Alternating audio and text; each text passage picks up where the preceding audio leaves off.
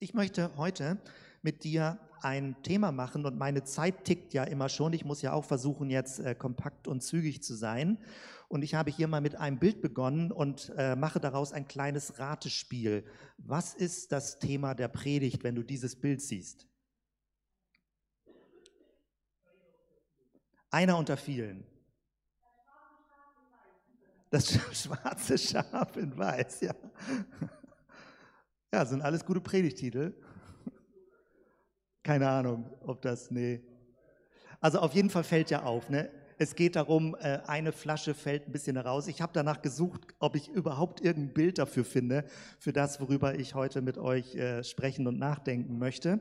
Und das Ganze hat einen Anlass, weil gestern Abend in Hamburg in der Mennonitenkirche ist das große Täuferjubiläum oder Täufergedenken eingeleitet worden. Dazu gleich ein bisschen mehr. Das ist alles durch Corona zerschossen worden. Es sollte ganz groß auf unserer Bundesratstagung im Mai eröffnet werden. Durch Corona alles kaputt gegangen, verlegt worden. Und jetzt ist das nur so ein kleiner Online-Stream gewesen in Hamburg in der Mennonitenkirche.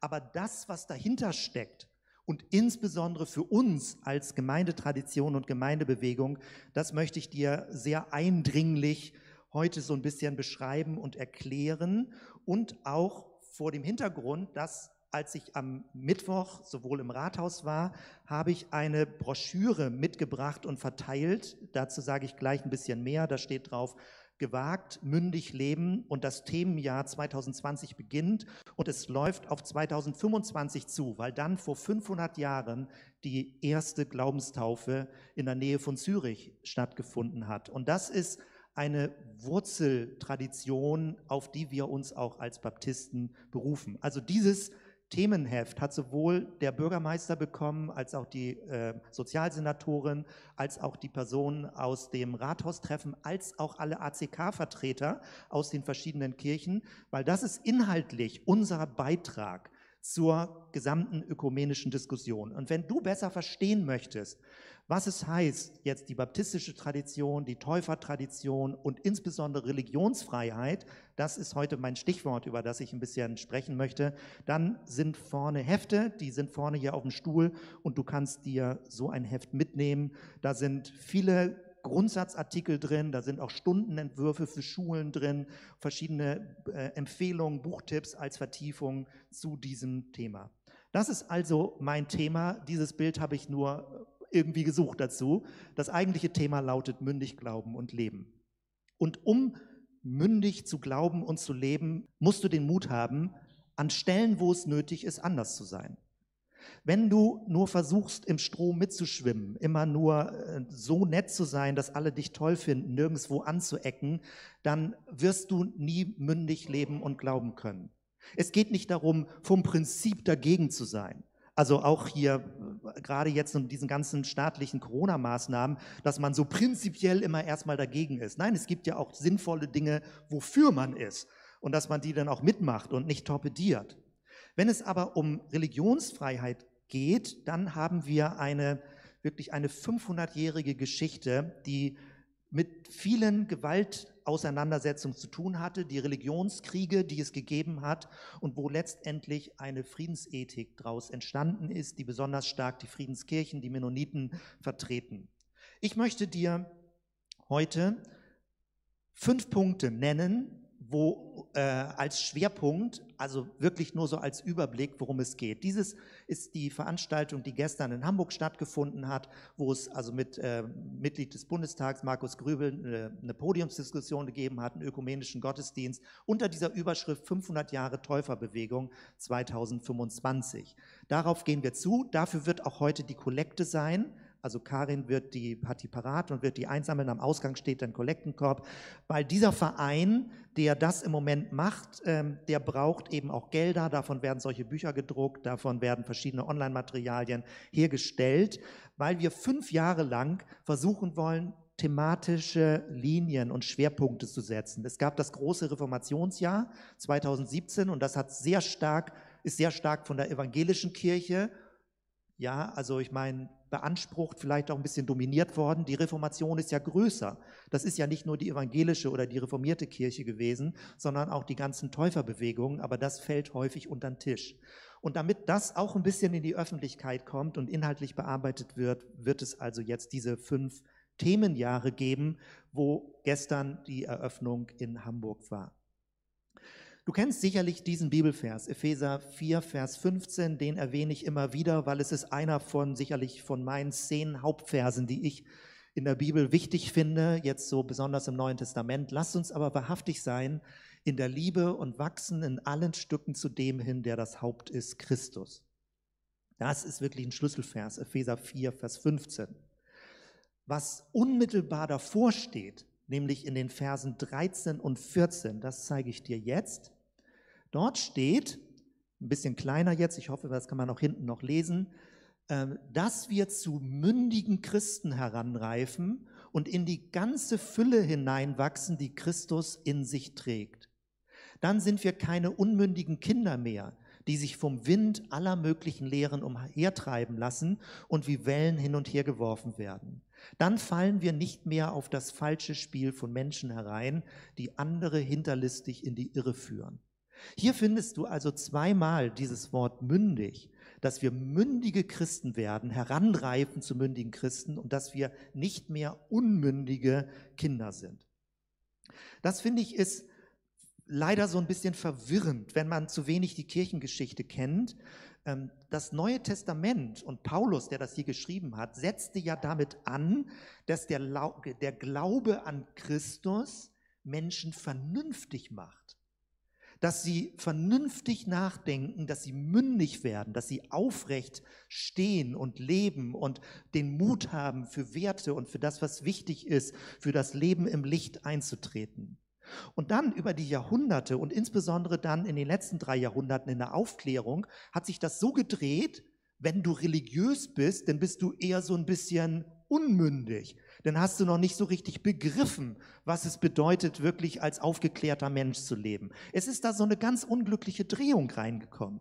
Natürlich gibt es sowas wie Aberglaube. Natürlich gibt es sowas wie eine Art von Weltverschwörungsglaube, der wirklich jeglicher Grundlage entbehrt. Aber der christliche Glaube ist aufgetreten damit, dass er sich auf Ereignisse, auf Fakten, auf Grundlagen beruft. Es ist kein Märchen, es ist nicht ein religiöses bloßes Gefühl, es ist nicht irgendeine Art von Einbildung, sondern wir reden von Jesus, der gelebt hat, der das Leben von Menschen verändert hat, der die neue Zeit Gottes angekündigt hat und der dafür gestorben und auferstanden ist, wo Leute sagen, ja, ja, ja, Auferstehung. Es gibt Zeugenberichte dafür. Deswegen kannst du immer noch sagen, das glaube ich nicht. Aber mehr als Zeugenberichte kann es historisch nie geben. Also manche denken vielleicht Reliquien, dass man irgendwie noch ein paar Nägelmale oder das Grabtuch von Jesus hat, aber das ist klar, dass das alles eher gefaked ist, also dass das nicht auf Jesus zurückgeht. Das Wichtigste, was man historisch hat, sind Augenzeugen, die beispielsweise bei einer kriegerischen Auseinandersetzung von irgendwelchen Kaisern dabei waren, Zeuge waren und es als Geschichtsschreiber aufgeschrieben haben. Mit diesem Anspruch tritt das Neue Testament auf. Nicht irgendwelche religiösen Fabeln zu verbreiten, sondern Menschen mündig zu machen, ihnen zu sagen, wie Gott sich offenbart hat in Jesus, wie er gelebt hat, wie er gestorben ist, wie er auferstanden ist. Das muss man sich von Zeit zu Zeit mal klar machen, damit man nicht denkt, wenn man an Jesus glaubt, wenn man christlich ist, wenn man religiös ist, dass man dennoch kein richtig aufgeklärter Mensch wäre. Doch, du bist gerade aufgeklärt. Deswegen heißt es nicht, dass du Christ sein musst. Du kannst auch was anderes machen. Aber als Christ lebst du aufgeklärt in der historischen Geschichte. Das ist total wichtig. Und Paulus hat das damals schon betont gegenüber allen seltsamen Aberglaubenstrukturen, die es dann dort natürlich auch gegeben hat. Jetzt möchte ich dir fünf Punkte sagen. Und damit man sich das merken kann, habe ich die gleich am Anfang alle aufgeschrieben und nicht so als Rätselspiel immer nur einen nacheinander. Es geht mir um das große Stichwort Freiheit. Weil die ganz, ganz große Linie, auch in der Täufergeschichte, in der baptistischen Geschichte weltweit, das ist ja international, wir reden nicht nur über Deutschland, ist Freiheit. Es geht um Freiheit, um das Stichwort Freiheit. Und hier habe ich fünf Bereiche mal ein bisschen genauer beschrieben. Freier Zugang zu Gott, frei von Übergriffen des Staates, Gewissensfreiheit, Gewaltfreiheit und freie Ausübung der Religion. Und das möchte ich dir mal gerade so im Schnelldurchgang zeigen. Und immer wenn du jetzt das nicht nur für dich hörst, sondern hör doch auch das, was ich sage, so, wie vertrittst du das Profil unserer Gemeinde in der Öffentlichkeit? Wenn jemand zum Beispiel nachfragt, ja, zu, zu was für einer Art von Gemeinde gehört ihr denn so? Dann liefere ich dir jetzt Material, wie du antworten kannst.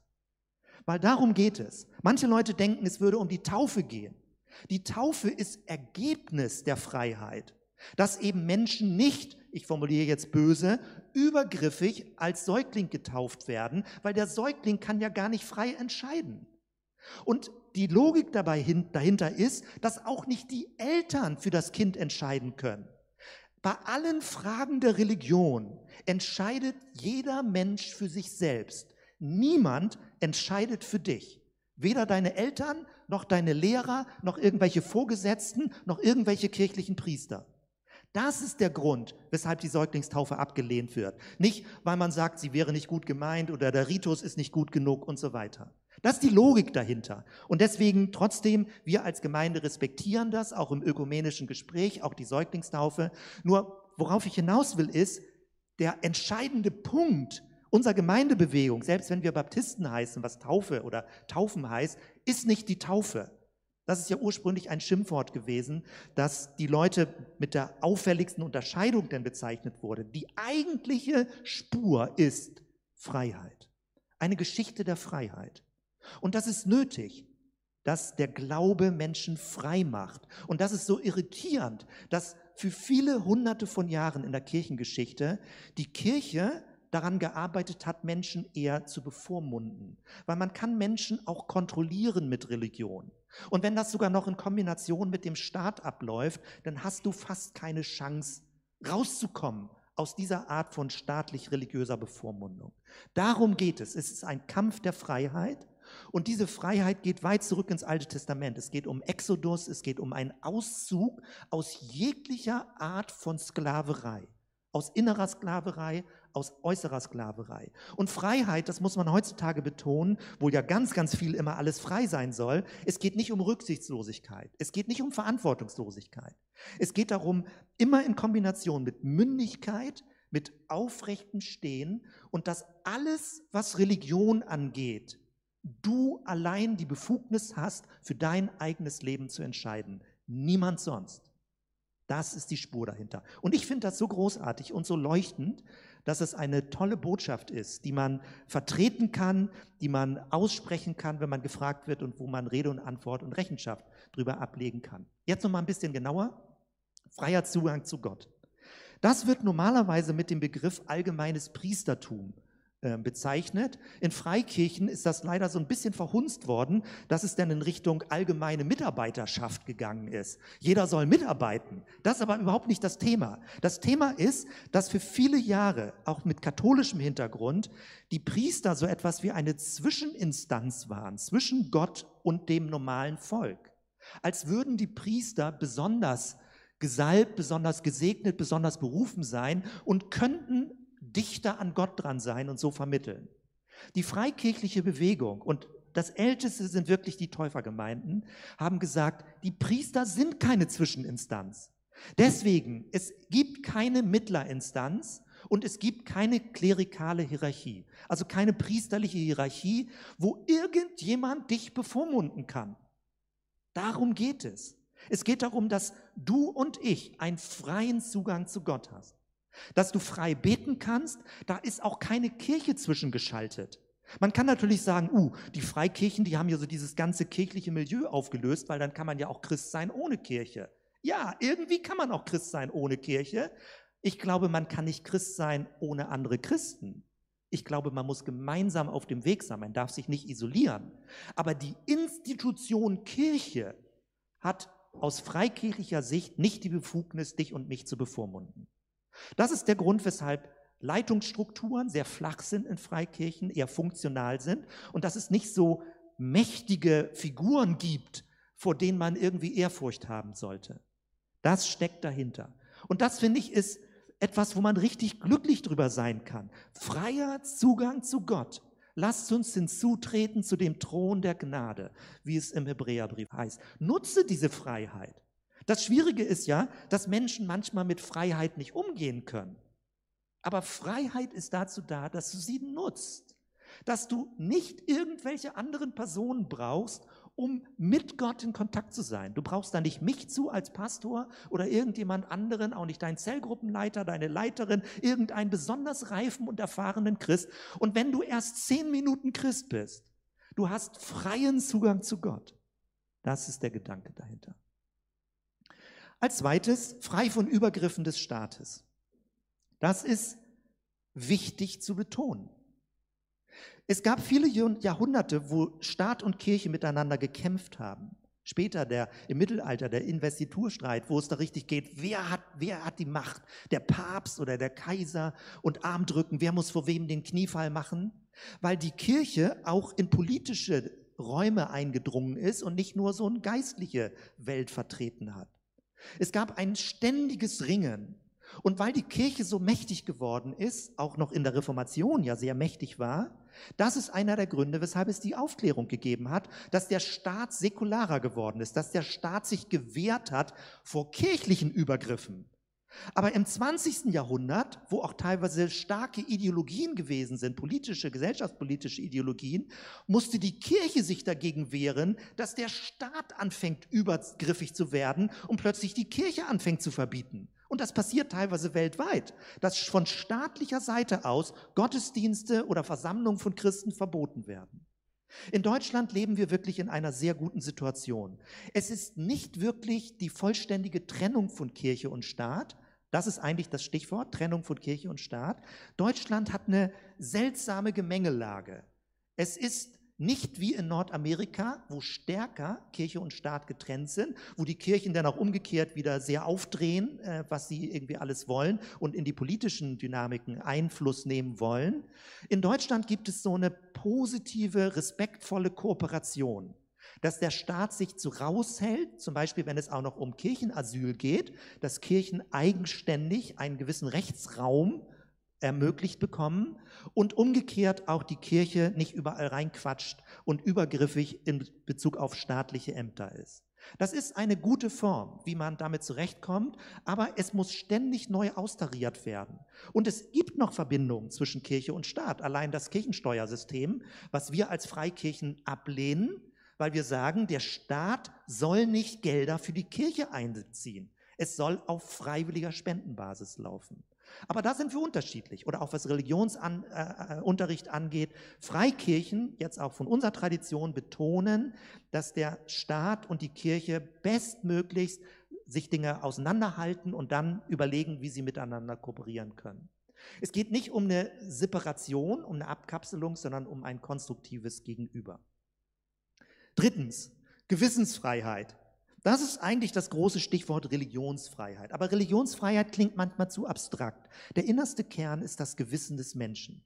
Ich habe das nochmal gestern nachgelesen, auch in Artikeln, weil ganz früher, also die, die Täufer und später die Baptisten waren nicht die ersten, die über Gewissensfreiheit geredet haben, aber, und da wird es so ein bisschen schräg, zum Beispiel in England die Puritaner, äh, 16. bis 17. Jahrhundert, da ging es eher um die Frage, das Gewissen ist erst frei, wenn es wiedergeboren ist. Jetzt wird es nämlich ein bisschen kompliziert. Also, wenn du ein Christ geworden bist, dann ist dein Gewissen frei. Aber solange du noch kein Christ bist, darf man dein Gewissen noch unterdrücken. Klingt natürlich ganz schräg. Ist der erste Versuch gewesen, sage ich mal, sich zu befreien. Worauf ich aber hinaus will, ist, die baptistische Linie hat betont Gewissensfreiheit für alle. Und nicht nur, wenn Menschen gläubig geworden sind. Für alle. Ich lese dir mal ein Zitat vor, das ist ganz berühmt, ähm, hier von Thomas Helbes. Ähm, Anfang des 17. Jahrhunderts, 1611, 12, A Short Declaration of the Mystery of Iniquity. Also eine kurze sag mal, Beschreibung oder Deklaration über, gegenüber diesem Mysterium der Ungerechtigkeit. Und da geht es eben darum, um das Gewissen, um die Freiheit des Gewissens. Das Zitat, ich lese es dir mal vor, direkt jetzt Thomas Helbes, einer der Gründer der baptistischen Bewegung. Er ist in England gewesen, musste dann fliehen nach Amsterdam und dann auch von dort wieder zurück nach England. Und weil er diese Schrift in einem Vorwort dem König gewidmet hat, in einer sowas von direkten Weise, dass er dem König, also ich formuliere es jetzt ein bisschen flapsig, ein bisschen die Leviten gelesen hat, dass der König gefälligst nicht alle Untertanen in ihrer Religionsausübung beeinträchtigen soll. Das hat ihn Gefängnis eingebracht und er ist wenige Jahre später Märtyrer geworden. Das Zitat, was ich jetzt mal vorlese, ist folgendes, Thomas Helbes.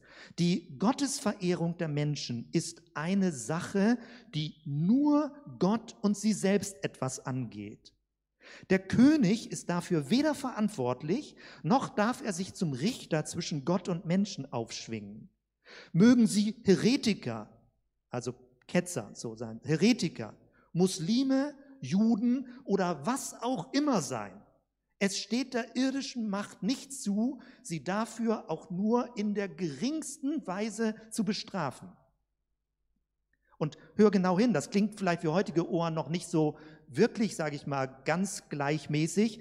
Ähm, damals war ja die anglikanische Kirche sehr stark und sie hat das alles vorgegeben, jetzt im englischen Bereich. Er zählt hier auf, also Ketzer, egal ob jemand Ketzer ist, Heretiker, ob jemand Muslim ist, ob jemand Jude ist oder was auch immer.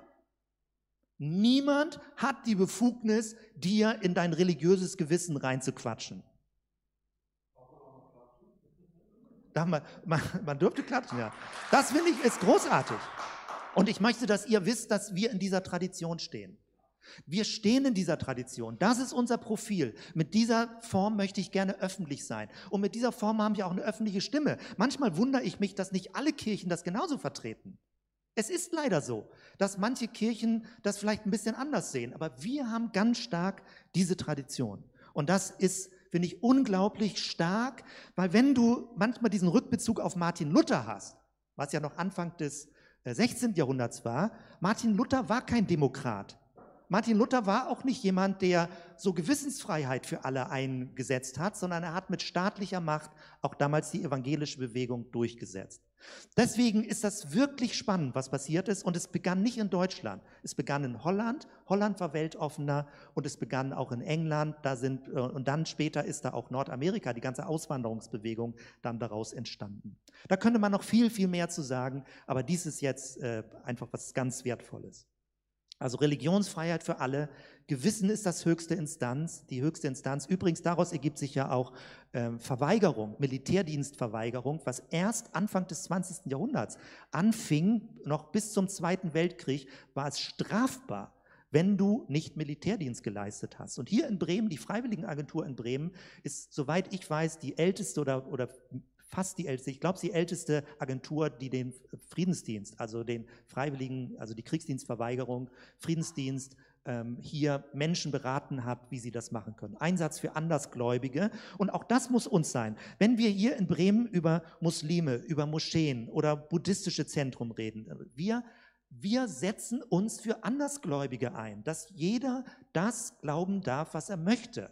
Und es geht nicht darum, dass das Christentum die Dominanz behält, sondern wir wollen den Respekt vor den verschiedenen Religionen und vor diesem Hintergrund dann aber auch sagen dürfen, guck dir Jesus an. Lass doch mal bei Jesus drauf gucken, ob das nicht was Interessantes für dich wäre. Einsatz für Andersgläubige. Viertens Gewaltfreiheit, ich habe das schon angedeutet, es geht um Friedensethik, gegen Krieg, gegen Militärdienst und das und das es geht um das Recht, dass Verweigerung nicht strafbar ist. Also du konntest ja immer verweigern, aber dann musstest du möglicherweise als Dissenter oder so irgendwie fliehen. Du, du musstest dich verstecken vor den Behörden, wenn du dich verweigert hast. Es gibt das Recht, Militärdienst zu verweigern. Jetzt heutzutage ist sowieso alles anders mit freiwilliger äh, Armee, aber in anderen Ländern gibt es Kriegsdienstpflicht.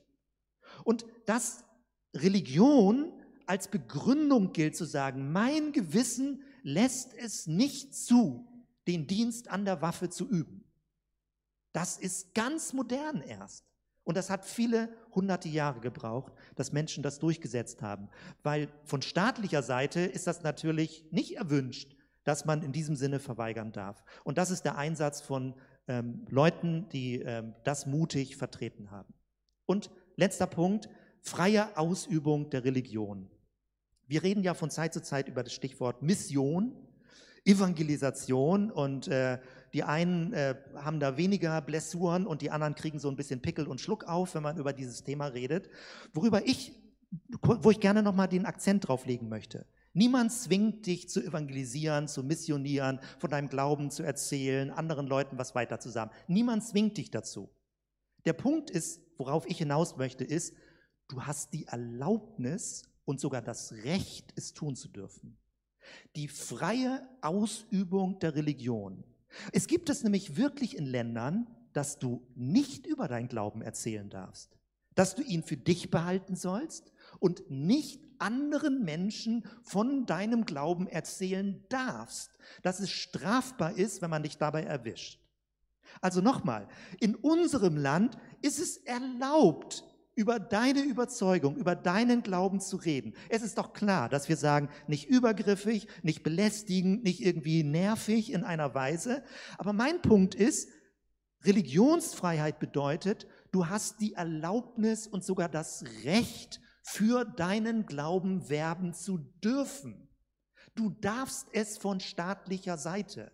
Du könntest jederzeit eine Versammlung anmelden, jetzt unter Corona-Bedingungen, und du kannst dich auf eine Apfelsinenkiste hinstellen und deinen Glauben verkündigen. Du darfst das. Dir mag es peinlich sein. Aber es wird kein Polizist kommen und dich von der Apfelsinenkiste runterholen und sagen, dafür gibt es drei Tage Gefängnis, weil du über Religionsfragen geredet hast. Uns ist das manchmal nicht mehr bewusst, was für eine großartige Freiheit wir haben. Wir sind tendenziell in uns selbst drin blockiert, weil wir denken, oh, mal, mal sehen, wie wir das am besten machen. Aber die Betonung ist, gewagt und mündig leben. Du darfst, wenn du möchtest, über deinen Glauben reden. Du darfst Schriften dazu veröffentlichen, du darfst im Internet darüber sprechen, du darfst, wenn Menschen hören wollen, ihnen erklären, was dir wichtig ist. Du darfst das und du musst nirgendwo aufpassen, dass es geheime Spitzel gibt, die dich verpetzen und wodurch du ins Gefängnis kommst. Das ist wertvoll, in so einem Land leben zu dürfen, dass man es darf. dass es sogar förmlich erwünscht ist. Aus meiner Sicht begreife ich das immer mehr. Es ist erwünscht, dass wir als Kirchen auch unsere Überzeugung, unsere Stimmen mit in den gesellschaftlichen Diskurs einbringen. Es ist erwünscht, es gehört zu einer demokratischen Kultur dazu, dass Menschen ihre Werte, ihre Überzeugung aussprechen, öffentlich machen und in respektvoller Weise miteinander darüber im Gespräch sind. Das ist wichtig. Alles, was ich sage unter der Überschrift Religionsfreiheit, mündig leben und glauben. Das sind die fünf Punkte. Freier Zugang zu Gott, frei von Übergriffen des Staates, Gewissensfreiheit, Gewaltfreiheit, freie Ausübung der Religion. Ich weise nochmal auf das Heft hin. Ähm, solange das passt mit der Menge, nimm dir eins mit oder eins pro Haushalt, je nachdem, wie es denn so klappt. Und nimm dir doch in Ruhe mal Zeit, da ein bisschen drin zu lesen und dich darüber zu freuen, mitzufreuen, in was für einer tollen, aus meiner Sicht tollen kirchlichen, kirchengeschichtlichen Tradition wir leben und dass das hochaktuell ist. Du musst dich für nichts schämen. Du kannst das aussprechen, du kannst darüber reden, du kannst es selbst besser verstehen, um aufrecht in dieser Gesellschaft zu leben, Jesus zu folgen, andere einzuladen, dabei zu sein, friedensethisch unterwegs zu sein und respektvoll mit den verschiedenen anderen Religionen hier in unserer Stadt oder umzu miteinander unterwegs zu sein. Ich finde das toll. Ich hoffe, ihr bemerkt meine Begeisterung dabei, ähm, dass ich das versuche, euch so deutlich zu machen. Und ich mache dieses Bild nochmal zum Schluss. Habt den Mut, ein bisschen anders zu sein als andere ähm, und ähm, den Mund aufzumachen, wenn es nötig ist, etwas beizusteuern zu einer Perspektive, zu einem Konflikt, zu einer Konfliktlösung. Bring dich mit ins Geschehen ein und sei nicht nur passiver Bürger oder Bürgerin, sondern engagiere dich mit für das Gemeinwohl. Amen dazu. Lass uns zusammen aufstehen, zusammen beten und den Segen so uns gegenseitig zusprechen. Danke, Jesus. Danke für diese Kirchengeschichte, die so wertvoll ist, in der wir stehen und diese Themen, die wir auch selbst als Fortbildung brauchen. Und wir wollen so dicht wie möglich an dir dran sein. Wie du es gelehrt hast in der Bergpredigt, wie Paulus von dir gelernt hat und äh, dieses weitergegeben hat, wie Petrus es weitergegeben hat, Johannes, alle Apostel im Neuen Testament. Wir wollen so dicht wie möglich dran sein an dieser Botschaft des Guten, an diesem Evangelium. Danke, Herr, für heute, für die heutige Zeit, wie wir zusammen hier in unserer Stadt leben. Und wir wollen für den sozialen Frieden uns mit engagieren, für das Gespräch zwischen den Religionen, für den Respekt voreinander und gleichzeitig auch den Mut haben, unsere eigenen Überzeugungen und unseren eigenen Glauben mit ins Gespräch zu bringen. Danke, Jesus. Danke einfach, dass du unsichtbar dabei bist, in jedem von uns wirkt. Und ich bete so für jeden, dass er in diesem Glück lebt, einen freien Zugang zu dir zu haben und durch niemanden, was religiöse Fragen angeht, bevormundet werden zu müssen. Jeder steht aufrecht vor dir, kann den Kopf und den Blick erheben und weiß, dass er gern gesehen ist bei dir. Danke, Jesus. Danke, dass du in uns lebst, in uns wohnst. Und ich bete so für diesen Tag und für die nächste Woche, dass wir wirklich so in dieser Inspiration, aus dieser Inspiration heraus leben, wo immer du uns mit Menschen in Kontakt bringst und durch uns hindurch wirkst. Die Gnade unseres Herrn Jesus Christus und die Liebe Gottes des Vaters und die Gemeinschaft des Heiligen Geistes sei mit uns allen. Amen.